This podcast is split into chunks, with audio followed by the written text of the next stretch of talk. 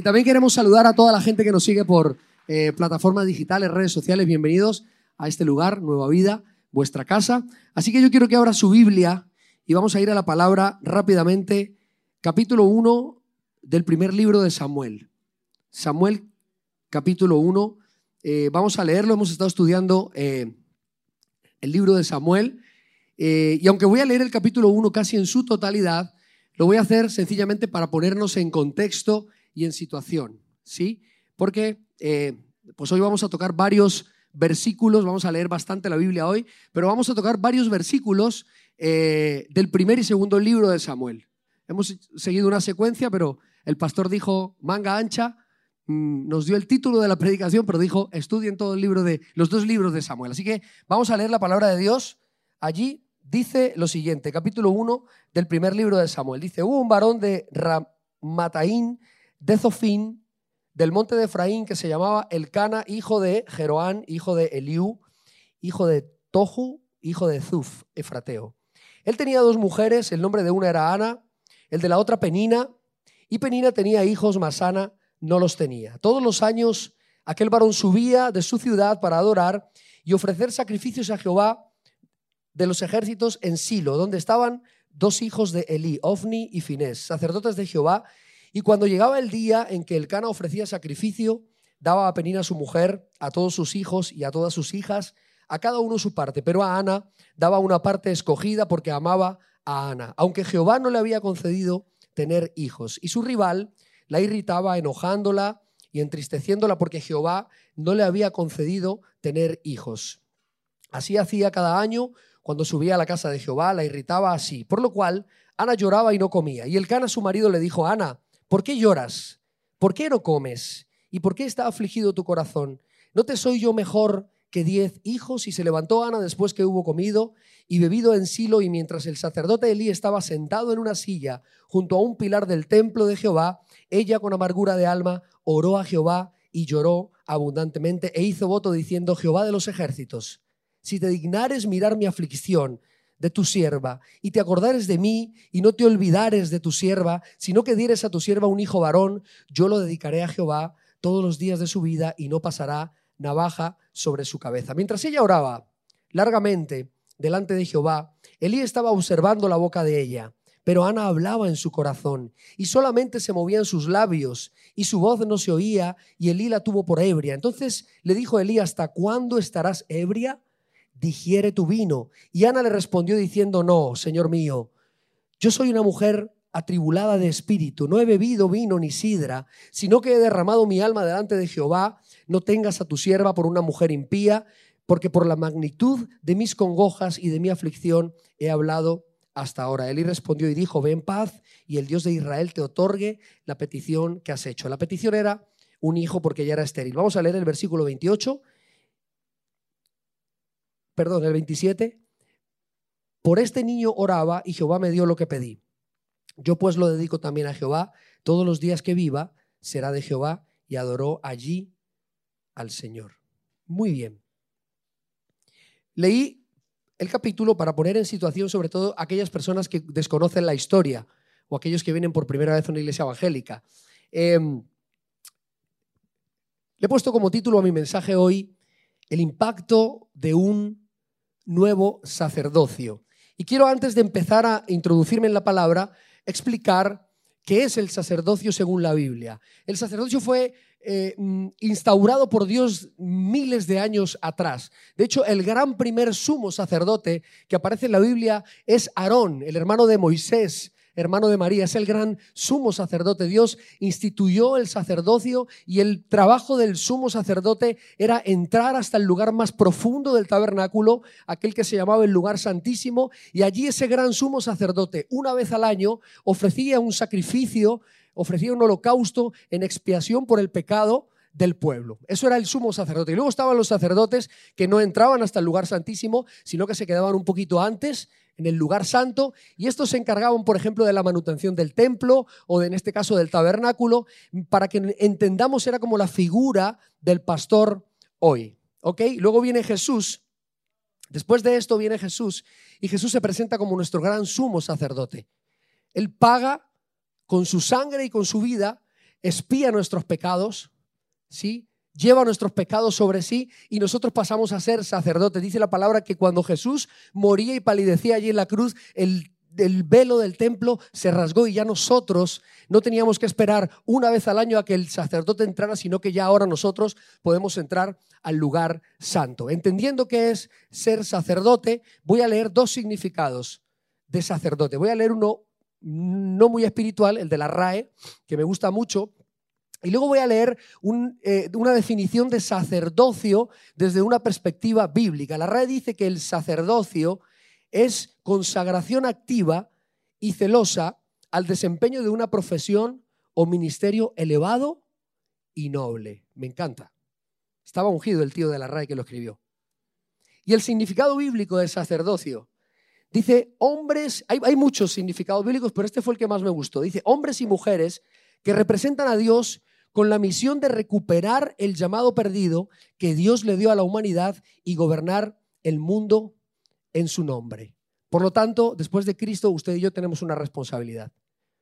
Usted, mujer, es sacerdote, sacerdotisa, ¿sí? Y usted, hombre que está hoy en este lugar, es un sacerdote. Hemos sido comisionados para llevar la presencia de Dios ahí donde estamos. Entonces, volviendo al título de mi mensaje, un impacto, el impacto de un nuevo sacerdocio. Y para desarrollar el mensaje, hoy vamos a seguir estudiando, en este caso, los dos libros de primera y segunda de Samuel. Y leyendo los dos libros, me encontré con cosas muy interesantes, asuntos o puntos, en concreto tres, que nos pueden llevar a desarrollar un sacerdocio que impacte primeramente mi vida, que impacte mi familia, que impacte mi entorno, mi ciudad, el lugar donde estoy. Y esos tres puntos son muy sencillitos. Usted va a repetir conmigo. Diga, la oración, la presencia de Dios y un reino. Es lo que yo considero que se lee entre líneas y no tan entre líneas en el primer libro y en el segundo libro de Samuel. Y alguien se preguntará, ¿y yo dónde tengo que impactar? Ya lo dije antes. Mi familia número uno. Bueno, Jesús debería impactar primeramente mi vida y a partir de ahí yo poder impactar mi entorno y lo que me rodea. Diga conmigo, necesito orar. No, hay unos que lo dijeron con la boca pequeña. Dígale al que tiene a su lado, necesitas orar más. Y fíjate, fíjate qué interesante, qué interesante. Yo nunca me había leído, bueno, me he leído la Biblia completa, pero de manera intencional nunca me había leído los dos libros de Samuel. Y me encuentro, y me encuentro con que el primer libro de Samuel comienza con una oración. Y el segundo libro de Samuel, el capítulo 24, versículo 25, termina con una oración. Vamos a leerlo. Primera de Samuel, capítulo 1, versículo 10, dice lo siguiente. No hace falta que lo busque, yo lo leo.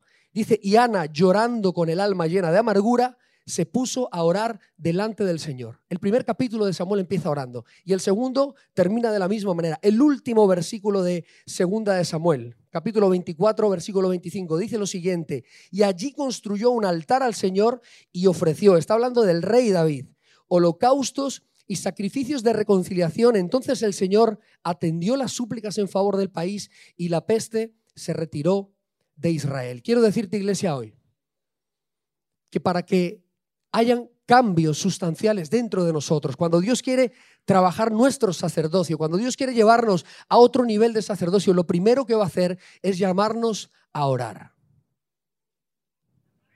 Ah. Lo primero que Dios va a hacer es llamarnos a la oración. ¿Saben? Un cristiano que no ora, alguien dijo esto y me gusta, un cristiano que no ora es un cristiano sin alma. ¡Wow! Y parece que menospreciamos a veces la oración, ¿verdad? Pero un cristiano que no ora es un cristiano sin alma. Un cristiano que no ora camina sin dirección, porque cuando nos comunicamos con Dios, cuando nos dirigimos a Dios, Dios da dirección a nuestra vida. Dios nos marca un norte. Un cristiano que no ora posiblemente esté al borde del precipicio de su pecado. Porque entre otras cosas la palabra advierte, velad y orad para que no entréis en, os lo sabéis. Alguien dijo que cuando Dios quiere que oremos. permite la prueba. Porque lamentablemente cuando más oramos, cuando más nos acercamos a Dios, es cuando estamos apretados, ¿sí o no? Seame sincera. Cuando más oramos es cuando más en aprietos nos encontramos. Y siendo honestos, si usted puede recordar e ir atrás, sus mejores momentos en la vida cristiana, era cuando, ¿se acuerda cuando nos levantábamos? Yo, de vez en cuando me levanto, ¿se acuerda cuando nos levantábamos a las 5 de la mañana a orar y estaba todo en silencio porque acabábamos de conocer al Señor y estábamos enamorados, íbamos por la calle, veíamos los árboles de otros colores, amábamos a la gente, ¿se acuerda? Es broma, hombre, es para que me atienda. Pero nuestros mejores momentos con el Señor han sido cuando lo hemos buscado de manera intencional en oración.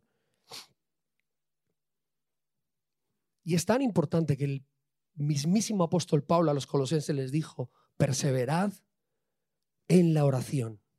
Perseverad en la oración, velando en ella con acción de gracias. Y vuelvo a repetir esto. El primer libro de Samuel empieza con una oración, pero es una oración de una oración de llanto de una mujer piadosa. ¿Y saben qué? Los que no puedo leer los dos libros porque si no nos tiraríamos aquí dos horas y media, pero mientras Ana está orando con su corazón compungido porque tiene una petición en su mano que no ha sido respondida, el pueblo de Israel está pidiendo un rey. Si vamos al capítulo 7, a partir del capítulo 7, el pueblo de Israel está pidiendo un rey. Y esto me encanta porque Dios, el Dios, el Dios de los cielos, edificó su trono edificó el trono, su trono eterno, sobre la oración de esta mujer. Porque aunque Samuel no aparece en la genealogía de Cristo eh, como eh, en consanguinidad, Dios usó a Samuel de manera sobrenatural para ver en el joven David ese rey de Israel, de quien dice la palabra, nace la simiente de nuestro Mesías, el Señor Jesús. Así que Dios pone bases importantes a través de la oración. Quiero que se haga la pregunta, ¿cuánto ora usted al día? No responda. O respóndaselo a usted mismo. Ahora, el tema es que la oración, como tantas cosas en nuestra vida, dependen de situaciones. Dependen muchas veces de emociones. Dependen muchas veces de sentimientos. Y muchas veces nuestra oración se seca por las circunstancias adversas de la vida. Pero no fue el caso de Ana. No fue el caso de Ana. Ana tenía dos problemas importantes. El primero, podía controlarlo un poquito. En el, segundo no tenía ningún control. El primero es que Ana estaba metida en un matrimonio polígamo. Por cierto, tengo que decir que Dios no aprueba la poligamia. No la aprobó nunca. Ese sería otro tema, y aunque aparece en la Biblia, pero no la aprobó nunca. Más bien veo a Dios ahí haciendo como oídos sordos, nos ama tanto que a veces haciendo las cosas mal nos usa. Pero Dios no aprueba la poligamia. Y Ana está metida en un matrimonio en el que comparte su marido con otra. Ahí como que lo puede controlar, pero el segundo problema de Ana no lo puede controlar. Ana es estéril. Y la esterilidad para el pueblo de Israel era una situación de vergüenza. Era una situación, era un estigma de que probablemente el pueblo decía, Dios te ha castigado porque quizás tus antepasados, quizás tus padres pecaron y hoy tienes una maldición sobre ti. Pero ¿sabes qué? Ana no cesó en insistir en que ella en algún momento de su vida iba a ver su oración de parte de Dios, iba a haber una respuesta de parte de Dios a su oración. Y aparece el marido de Anita, el sinvergüenza este, el Elcana, que tenía dos, como dirían los chavales, dos pibitas. Aparece el Cana, pero fíjense que el Cana no era tan mala persona. No era tan mala persona porque creció en un hogar creyente en el que cada año sus padres lo llevaban hasta Silo, donde estaba el tabernáculo de la presencia de Dios, y allí iban ellos cada año a ofrecer sacrificios a Dios.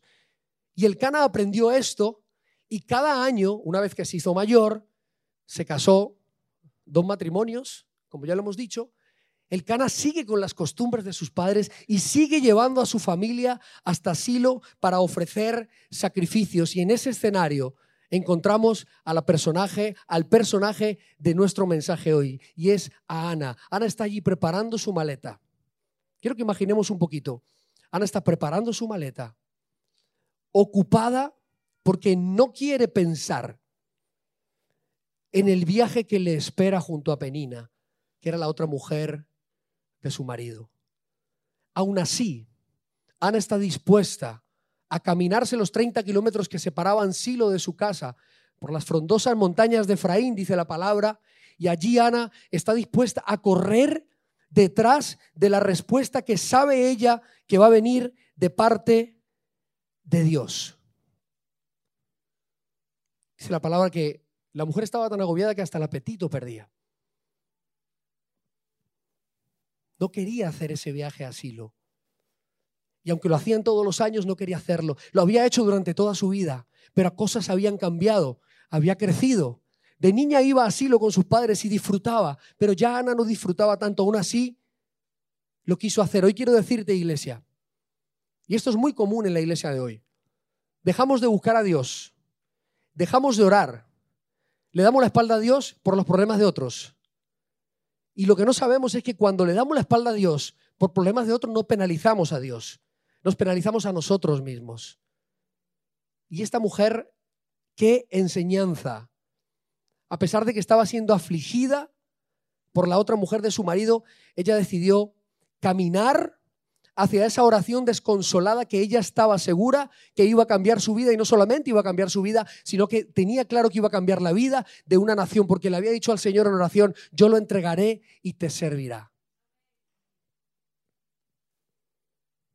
Sin duda, querida iglesia, todos hoy aquí necesitamos orar más. Necesitas orar. No te lo estoy diciendo yo. Hoy Dios está hablando a alguien a través de la palabra. Alguien puede decir, pero ¿qué beneficios tiene la oración? Fíjese que a esa pregunta Jesús respondió en el Evangelio de Lucas capítulo 18, versículo 1 al 8. Lo voy a leer rápidamente. También les refirió Jesús una parábola sobre la necesidad de orar siempre y no desmayar, diciendo, había en una ciudad un juez que ni temía a Dios ni respetaba a hombre. Había también en aquella ciudad una viuda, la cual venía a él diciendo, hazme justicia de mi adversario. Y él no quiso por algún tiempo, pero después de esto dijo dentro de sí, aunque ni temo a Dios, ni tengo respeto a hombre, sin embargo, porque esta viuda me es molesta, le haré justicia, no sea que viniendo de continuo me agote la paciencia. Y dijo el Señor, oíd lo que dijo el juez. ¿Y acaso Dios no hará justicia a sus escogidos que claman a Él día y noche? Si has dejado de orar, por favor, vuelve. Vuelve. La oración es el alma de tu vida y no solamente es el alma de tu vida, nos conecta con Dios. Pero no solamente nos conecta con Dios, sino que nos da identidad, porque cuando tenemos ese vínculo afectivo, esa relación eh, permanente, recurrente, no inconstante, entramos en un vínculo con Dios y recordamos quiénes somos y hacia quiénes vamos. No solamente te da identidad, sino que no te deja que te olvides que tú tienes un propósito eterno en esta tierra, porque no caíste aquí fortuitamente. Así que, para que nuestro sacerdocio tenga un impacto sobrenatural en nuestra vida y la vida de cuantos nos rodean, yo necesito orar. Y será mi oración, vamos al segundo punto, será mi oración la que me lleve a la presencia de Dios. Diga conmigo, la presencia de Dios. Número uno, oración. Número dos, la presencia de Dios. tenemos que caer en la, realidad, iglesia, de que sin la presencia de Dios estamos perdidos. Fuera de Cristo absolutamente nada podemos hacer. Es ella la que sustenta nuestros pasos. Es ella la que dirige nuestros pasos. Es ella la que da dirección a nuestros pasos. El problema es que en muchas ocasiones nuestras actitudes, nuestras decisiones, nuestros problemas, nuestras circunstancias hacen que desplacemos a Dios. Y entonces ya la presencia de Dios no nos acompaña y nos encontramos peleando batallas que muy probablemente solos nunca podremos librar. Así que diga conmigo la presencia de Dios. Y fíjese que el pueblo de Israel era consciente de la necesidad de la presencia de Dios. Ellos eran muy conscientes. La palabra cuenta que en aquel tiempo el pueblo estaba en guerra. Ahí mismo en Primera de Samuel dice que el pueblo de Israel estaba en guerra contra los filisteos. Versículo 1 del capítulo 4 dice que los filisteos estaban acampados en Afec. ¿Alguien sabe dónde está Afec? Yo tampoco. Ni idea. Dice que y los israelitas estaban acampados, o sea, los filisteos estaban en Afec y los israelitas estaban acampados exactamente en un punto que se llama Ebenecer, que significa hasta aquí nos ayudó el Señor. Diga conmigo, Ebenecer. A ver, latinos, con Z, Ebenecer. algunos no les sale. Los que llevan menos de un año en España les sale un poquito regular. Ebenecer, hasta aquí nos ayudó el Señor y aunque estaban en guerra, Estaban tranquilos. Aunque estaban en guerra, yo creo que Israel de manera intencional decidió acampar en Ebenezer. Porque cuando usted y yo sabemos que hasta aquí nos ha ayudado el Señor, estamos convencidos que lo que hizo, lo que hace, lo seguirá haciendo hasta el último día de nuestras vidas. Pero ¿sabe qué? De repente las cosas se empiezan a torcer. Diga conmigo, a veces las cosas se tuercen. Hasta ese momento ellos se sienten ganadores, invencibles, así como el Madrid. Perdón, no quiero entrar en esos temas. Voy a tomar agua porque ya los hermanos del Barça me miraron mal. Hay algunos cuantos pecadores por aquí, Vicky, del Barça.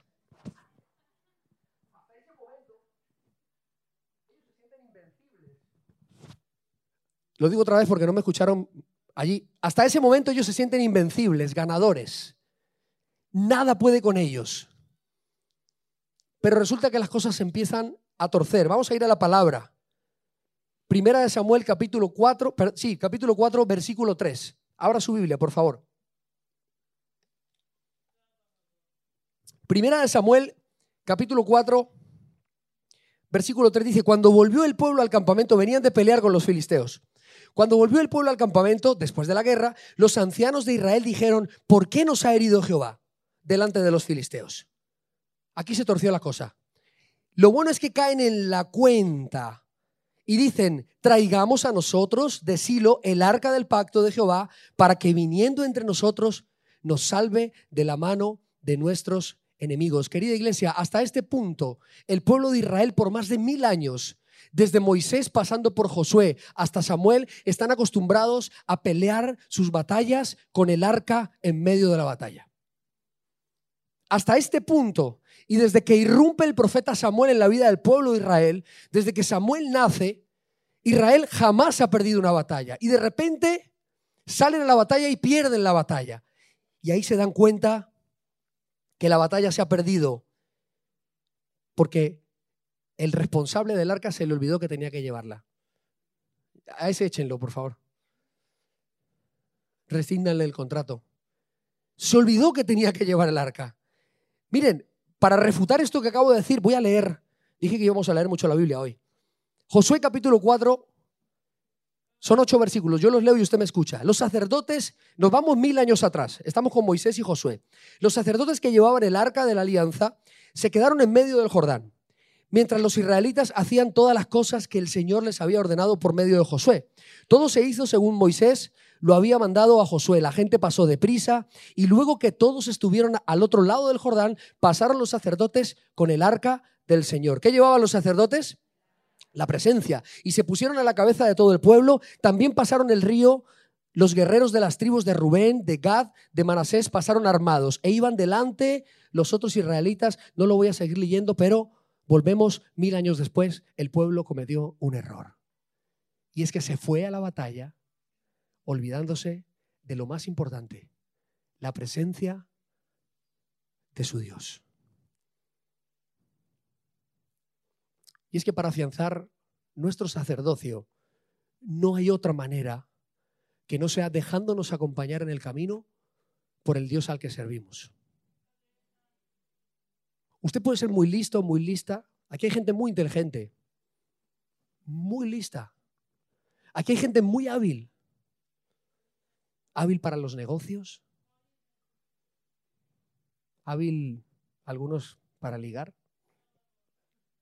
Aquí hay gente muy hábil, pero déjame decirte que tu habilidad sin presencia se te puede convertir en un problema muy gordo. Porque a lo mejor empiezas a creer que es por tus fuerzas. Querida iglesia, yo he venido para decirte que le confiemos al Señor nuestras decisiones. Párese a preguntar cuando vaya a tomar alguna decisión. Luego hay gente que viene a consejería, echa polvo y le, pero. No, es que fue lo único que no hice. Pero buscaste la presencia de Dios. es que ese puntito fue lo único que no hice. Confiémosle al Señor nuestras decisiones. Confiémosle al Señor nuestra familia. Honremos. Tú que eres padre de familia, madre de familia, tú que lo vas a hacer, que no lo eres todavía, como familia digo, no tienes hijos, no tienes esposa, esposo, honra a tus papás, honra a tus hermanos. Los que tenemos familia, honremos nuestra casa, proveyamos para nuestra casa y no solamente, como decimos los latinos, bueno, yo soy español, eh, como decimos los latinos, plata. No solamente Dios nos puso para proveer cash, Nadie dijo amén. Hombres. No, no le voy a dar a los hombres porque luego no me vuelven a invitar a predicar. Pero proveyamos nuestra casa de espiritualidad, de emociones, de momentos. Honremos nuestra casa. Confiémosle al Señor nuestro trabajo, hazlo como si fuera para Él y no solamente por lo que te pagan. Confiémosle al Señor, yo no sé para quién es esta palabra, pero confiémosle al Señor nuestro pasado, nuestro presente y sobre todo nuestro futuro. Y creamos que aunque hoy no estamos viendo nada, el Señor de los cielos estará contigo hasta el último día de tu vida y no te desamparará y no te dejará.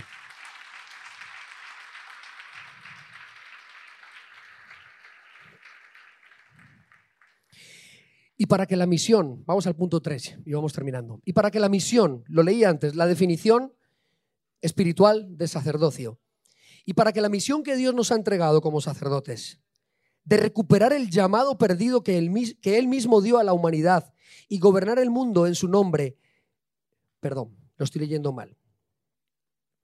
Para que la misión que Dios nos ha entregado como sacerdotes de recuperar el llamado perdido que Él mismo dio a la humanidad y gobernar el mundo en su nombre, no solamente necesitamos la presencia de Dios. Y aquí alguien puede rayarse y decir, pero es que la presencia de Dios lo es todo. Claro que lo es todo. Y la presencia de Dios siempre está. El problema es que nosotros no siempre estamos. Entonces, por eso digo que no solamente necesitamos la presencia de Dios, sino que necesitas o necesitamos, diga conmigo, necesito un rey. Dígalo más fuerte. Necesito un rey. Este es el punto que más me gusta de los tres necesitamos que alguien gobierne nuestra vida. Y si ese alguien no se llama Jesús de Nazaret, querido amigo, querida hermana, estamos perdidos. Necesitas urgentemente un rey. Y pareciera que esto que acabo de decir, lo estoy diciendo para la gente que no ha hecho una oración de fe, viene por primera vez a la iglesia, es para el que lleva viniendo cuatro días. Pero sabes que esto que estoy diciendo ahora es para aquellos que llevamos 40 años en la iglesia, en los que muy probablemente, o no, a lo mejor eh, no te pasa como a mí, pero muy probablemente muchas veces no reine quien tiene que reinar, sino que el nombre de ese rey lleva mi propio nombre necesitas, querida iglesia. Israel lo tenía claro. Mejor dicho, Israel lo tenía todo con Samuel. Dios se había depositado en la persona de este profeta, de este vocero, Dios se había depositado en la vida de Samuel y aún así Israel equivocadamente pidió un rey. Pero nosotros hoy equivocadamente no estamos pidiendo un rey, necesitamos un rey. No lo voy a leer, primera de Samuel capítulo 8 habla de cuando Israel pide un rey. Y precisamente hablando de gobierno, estos días que nosotros los españoles acabamos de elegir a nuestro viejo presidente. Digo viejo no porque esté viejo, sino porque ya viene de, ya tiene historia. Y por cierto, yo, Pedro Sánchez, esta mañana me whatsappié con Pedro Sánchez y me dijo que iba a ver el culto. ¿Nos está viendo? Yo le quiero decir a Pedro Sánchez, no voy a hablar de política, ¿vale? Porque encima no me gusta la política, soy malo hablando de política. Pero, querido Pedro, no es tu manera de gobernar. No es tu propuesta política, que es maravillosa. El problema eres tú. Uy, qué seriedad, por Dios. Querido Pedro, el problema soy yo. El problema aquí, y ya dejando la política de lado, somos tú y yo. Porque ¿saben qué? Las propuestas de gobierno al final, cuando un político o un hombre o una mujer se sientan a desarrollar una propuesta política, siempre lo hacen con el deseo de bendecir, no saben lo que es bendecir, pero lo hacen con el deseo de que el país avance, de que la gente prospere, de que haya bienestar.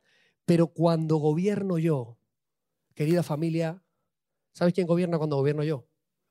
Gobierna Satanás. No, Dios no. Yo no puedo gobernar. Mis miserias no me permiten gobernar. Pero cuando Jesucristo, el príncipe de paz, el Señor de señores, venga a instaurar su gobierno en nuestra vida, será muy diferente a lo que tú y yo conocemos como gobierno. ¿Y saben qué? Hoy Jesús se postula como candidato para gobernar en tu vida. Hoy Jesús ha venido a este lugar para postularse y sabes qué? Esto me encanta. Su programa no incluye una acción en el campo laboral porque necesites prosperar. ¿Sabes por qué? Porque Él es rico. Su programa no incluye mejorar la sanidad. No es de este mundo. ¿Sabes por qué? Porque Él es la vida. Su programa no incluye absolutamente nada que tenga que ver con el cambio climático o cualquier historia de estas. Porque sencillamente Él es Dios. Cuando Él reine en mi vida y en tu vida, la justicia, la paz, la esperanza, el perdón, la misericordia serán una realidad en nuestro corazón. Y esto es, esto, que, esto es muy bonito porque leyendo los libros de los dos libros de Samuel, se puede ver entre líneas, se vislumbra ese reino milenario del que habla la palabra. Jesús un día vendrá a reinar. Y en ese reino milenario, leyendo los dos, eh, los dos libros de Samuel, encuentro varias cosas. La primera es que necesitas un rey que gobierne, pero que ejerza con poder en tu vida. ¿Alguien dice amén? Necesitas un rey que gobierne, pero que ejerza con poder y justicia en tu vida. No solamente necesitas un rey que gobierne, sino que necesitas hoy, querido hermano, querida hermana, asumir las riendas de tu vida, pero en dependencia de Dios necesitas asumir las riendas de tu propia vida en completa obediencia al Señor. Y esto, aunque algunos dicen amén, esto no mola, porque significa morir. Y nadie quiere morir. O mejor dicho, a nadie le gusta morir. Necesitas un rey urgentemente.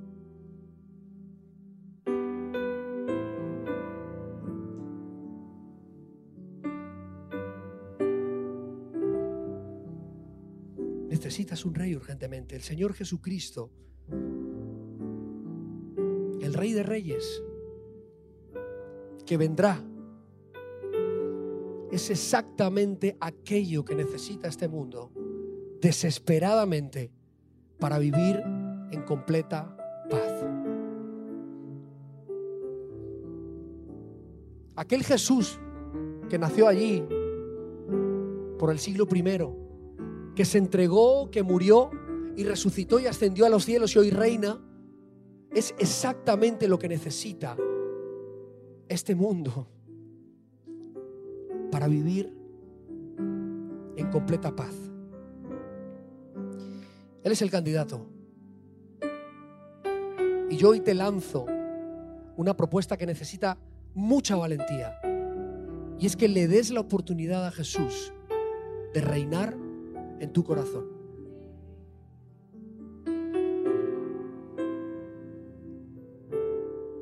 Entendiendo que soy un sacerdote,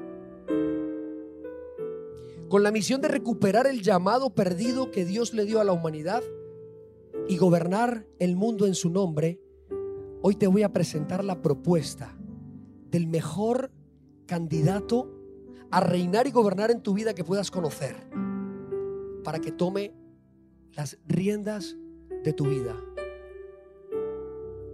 Mi Señor a quien sirvo y de quien soy. Número uno, está dispuesto a perdonar todo lo malo que hayas hecho hasta hoy. Te ofrece una vida eterna junto a Él.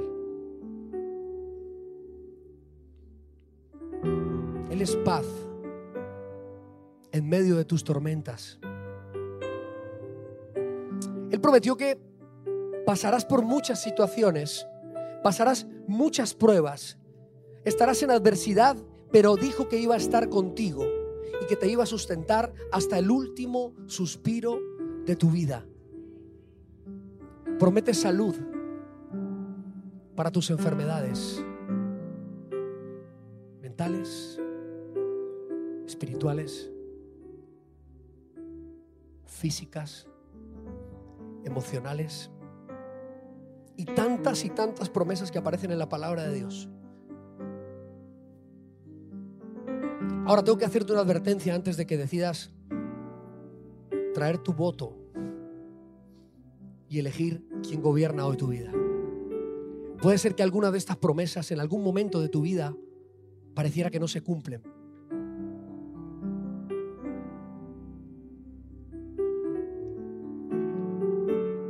Puede ser que alguna de las propuestas de Cristo en algún momento de tu vida no se cumplan.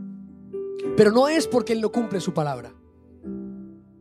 Es porque en muchas ocasiones tomamos decisiones equivocadas y pagamos las consecuencias. Es porque muchas veces nos cuesta obedecer. Y sí es verdad y tengo que decirlo, que hay situaciones en la vida que no tienen respuesta y que no encontrarán una respuesta en esta tierra, pero que de la mano de Cristo tenemos garantizada la paz que sobrepasa todo entendimiento. Aún, aún